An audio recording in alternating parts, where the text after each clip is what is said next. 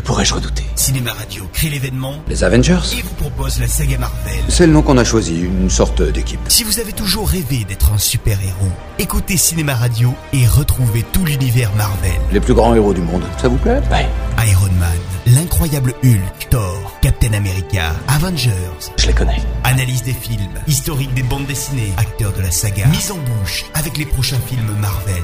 On a mis un peu de temps à se coordonner, je l'admets. Eric Desmé signe la saga Marvel pour notre plus grand plaisir. Quand ils viendront, et ils viendront, ce sera pour vous. La saga Marvel, c'est sur Cinéma Radio. Nous, on a un Hulk. Cinéma Radio. Cinéma Radio.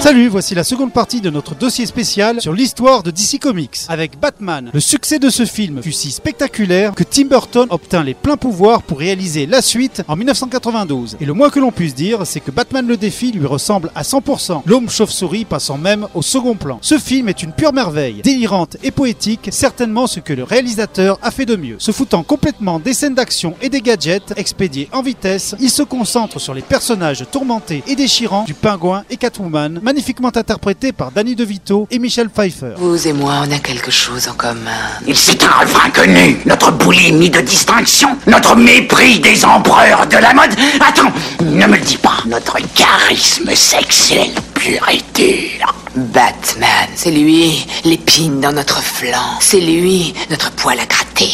Ça te démange Ah, qu'il te faut. Parfumé ou non parfumé Si le film fut un énorme succès, la Warner eut beaucoup de mal à assumer sa folie ainsi que de nombreuses scènes ouvertement sexuelles. Elle décida donc pour le troisième épisode de choisir un réalisateur beaucoup plus conventionnel. Et ce sera donc Joel Schumacher, réalisateur dans l'ensemble plutôt médiocre, sauf pour son chef-d'œuvre Chute libre avec Michael Douglas. Il réalise donc en 1995 Batman Forever avec Val Kilmer dans le rôle titre, mais également Tommy Lee Jones et Jim Carrey dans le rôle des méchants, Nicole Kidman dans celui de la et Chris O'Donnell dans celui de Robin. Beaucoup moins sombre et poétique que les deux premiers films, c'est une œuvre colorée et tonitruante, mais un peu vaine, même si elle reste dans l'ensemble plutôt divertissante.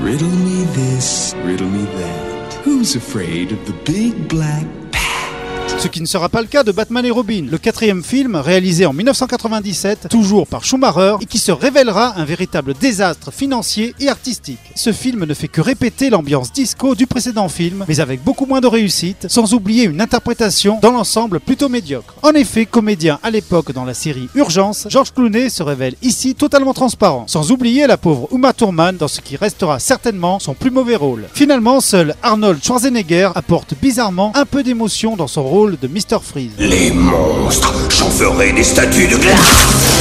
Je transformerai leur sang en banquise. Bref, comme pour Superman, la Warner décide d'arrêter cette première saga sur cet échec, même si elle tente en 2004 une expérience avec le spin-off Catwoman, avec Halle Berry dans le rôle titre et une réalisation du français Pitoff. Mais personnellement, je pense qu'il est préférable de passer sous silence cette véritable catastrophe industrielle. Mais le renouveau de Batman se fera officiellement en 2005 et de fort belle manière avec l'excellent Batman Begins, réalisé par Christopher Nolan. Après le 11 septembre 2001, le cinéma d'action avait considérablement changé, devenant plus adulte et plus responsable. La Warner décida donc d'offrir le Batman qu'il fallait pour cette époque, et qui mieux que Nolan pour le faire. La saga repart donc à zéro avec Christian Bell dans le rôle titre, composant un Bruce Wayne très tourmenté, découvrant au fur et à mesure du film le poids et les conséquences d'être un héros.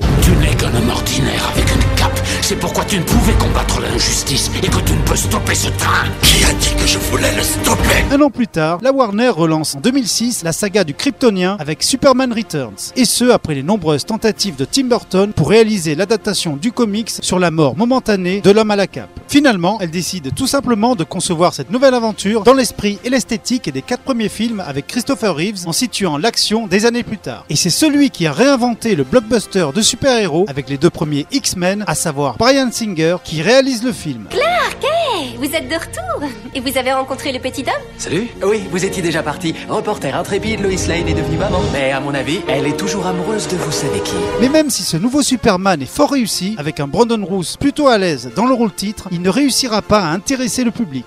Peut-être en raison de son esthétique un peu surannée, assez loin de la noirceur de Batman Begins, nouveau maître étalon du film de super-héros. Et pourtant, si la première aventure de la chauve-souris est très réussie et marcha énormément au box-office, il n'est cependant pas le chef-d'œuvre annoncé. Il s'agit tout simplement d'un excellent divertissement, un peu plus intelligent que les autres. En revanche, après cette première étape, Nolan va complètement changer le visage du cinéma à grand spectacle, avec le superbe The Dark Knight en 2008. Si on n'arrête pas de se battre, on verra jamais le bouquet final. Il n'y aura pas de bouquet final. Attention, ça va faire boum.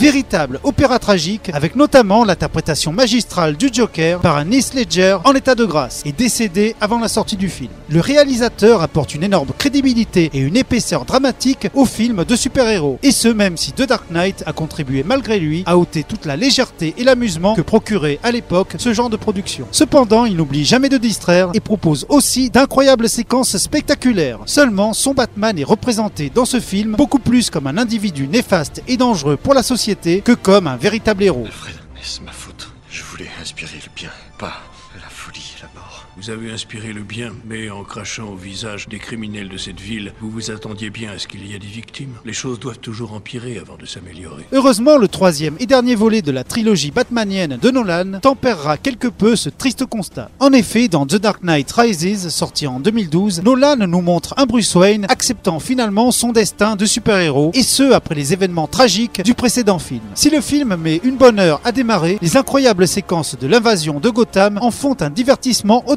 spectaculaire et intelligent. Et ce, même si les fans du second volet seront beaucoup plus mitigés sur celui-ci, déversant leur injuste frustration sur la pauvre Marion Cotillard, la véritable méchante du film, qui n'en méritait pas tant. En effet, la séquence de sa mort est loin d'être aussi ridicule que ce qu'on a dit à la sortie du film. Préparez-vous, l'œuvre de mon père. Parallèlement à la trilogie nolanienne, la Warner avait produit quelques adaptations d'œuvres de DC Comics avec plus ou moins de réussite. Citons notamment Constantine, réalisé par Francis Lawrence en 2005, avec Keanu Reeves dans le rôle titre et qui est un ratage absolu. L'autre roman graphique d'Alan Moore, très apprécié par les fans, V pour Vendetta, publié dans les années 80, fut adapté en 2006 par James McTeague avec Nathalie Portman et Hugo Weaving dans le rôle titre. Produit par les sœurs Wachowski, le film jouit d'une certaine réputation, même s'il souffre cependant d'une certaine prétention dans la mise en scène, mais sans jamais arriver à concurrencer celle de Nolan. Si notre gouvernement était responsable de la mort de 100 000 personnes, vous tiendriez à le savoir? Vous vous vengez d'eux pour ce qu'ils vous ont fait. J'aimerais ne pas avoir peur sans arrêt. Les peuples ne devraient pas craindre les gouvernements, les gouvernements devraient avoir peur du peuple. Citons également The Spirit, l'adaptation d'un comics des années 40 et réalisé par Frank Miller lui-même en 2008 avec entre autres Scarlett Johansson. En 2011, la Warner souhaitait lancer une nouvelle franchise avec Green Lantern. Cependant, même l'excellent réalisateur de GoldenEye, Martin Campbell, ne pourra rien faire pour embellir ce désastre. Désastre qui sera ensuite moqué par son propre interprète, Ryan Reynolds, dans le film Deadpool. Je fais serment d'allégeance à une lanterne que m'a donnée un alien violet et agonisant. En revanche, la véritable réussite au milieu de toutes ces tentatives plus ou moins ratées fut sans conteste Watchmen, Les Gardiens, réalisé par Zack Snyder en 2008. C'est encore une adaptation d'un roman graphique publié par Alan Moore en 1987, se présentant beaucoup plus comme une satire de comics que comme un véritable film de super-héros. Et Watchmen réussit malgré les contraintes d'un énorme budget à respecter l'esprit provocateur, violent et sexuel de l'œuvre originale. Rorschach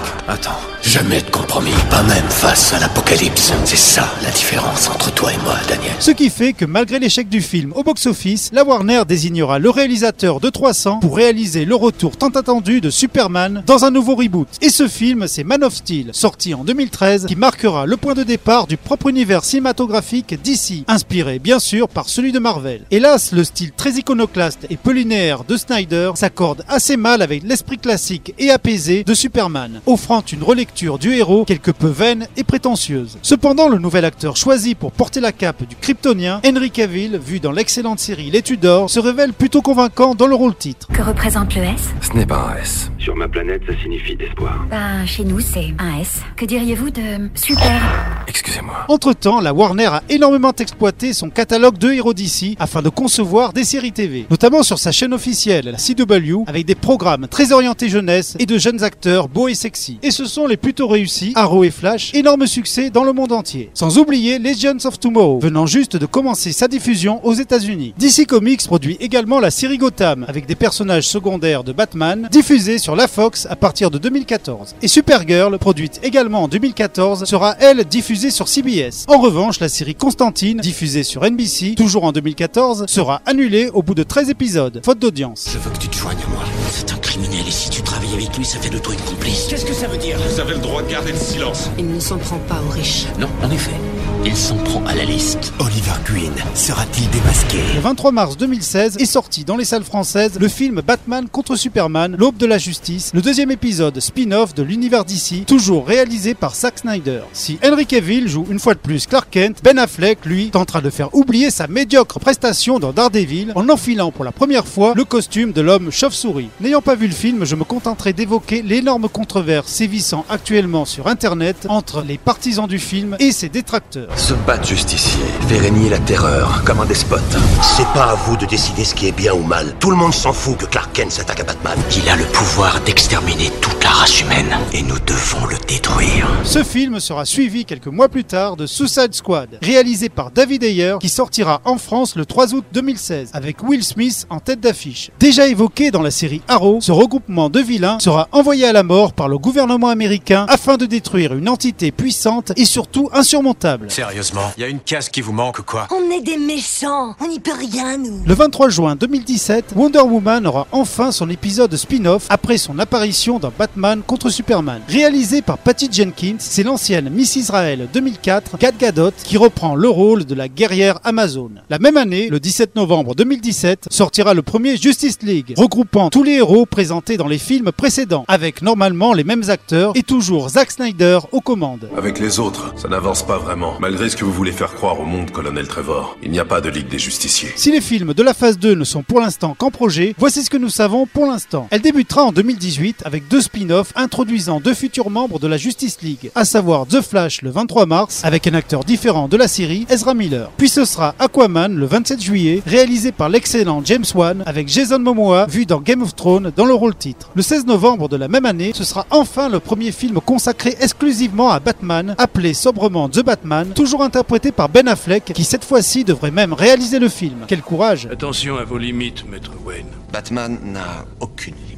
Pas vous, monsieur. L'année 2019 débutera avec le spin-off du super-héros méconnu Shazam, joué par The Rock et qui sortira le 5 avril. Puis ce sera le second volume de la Ligue de Justice où Batman et Superman seront accompagnés par le nouveau héros de la phase 2. Cet épisode sera encore réalisé par Snyder. Sa date de sortie est pour l'instant prévue le 14 juin. Si vous voulez vraiment tout savoir, il y a encore quelques rumeurs sur trois films de la phase 3 prévus en 2020, à savoir Cyborg le 3 avril, puis une nouvelle tentative de ressusciter Green Lantern avec Green Lantern Corps, sans acteur pour l'instant, et une date prévue le 19 juin. Enfin, le 20 novembre, ce sera peut-être Justice League Dark, ainsi qu'un autre film appelé La Légion des super-héros, sans date de sortie pour l'instant. Quand est-ce que nous l'avons élu chef du groupe, lui Pour finir, je terminerai sur une sélection de dessins animés représentant les aventures des héros DC Comics. Dessins animés parfois beaucoup plus réussis que certains films de Batman ou Superman. Et ce, grâce à l'excellent travail du département animé de Warner, dont la réputation n'est plus à faire. Pas très intéressant graphiquement, la série animée Superman, produite par les frères Fleischer, père de Popeye et Betty Boop, est une série de courts-métrages diffusés au cinéma entre 1941 et 1942, destinée avant tout à faire de la propagande pour les forces armées. Mais celle-ci est devenue célèbre avant tout grâce à son célèbre générique qui permit au public mondial d'identifier immédiatement le personnage de Superman qui n'avait alors que 3 ans d'existence. Faster than a speeding bullet. More powerful than a locomotive. Able to leap tall buildings at a single bound.